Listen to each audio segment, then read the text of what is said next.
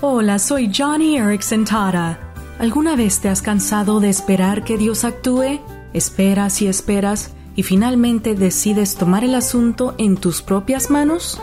Le pasa a la mejor de las personas. Solo mira a Abraham y Sara. Se cansaron tanto de esperar al hijo que Dios les prometió que decidieron usar sus propios recursos, es decir, Agar, su sirvienta, para tener un hijo, Ismael, y les fue mal. Afortunadamente, Abraham aprendió la lección y nosotros también deberíamos hacerlo.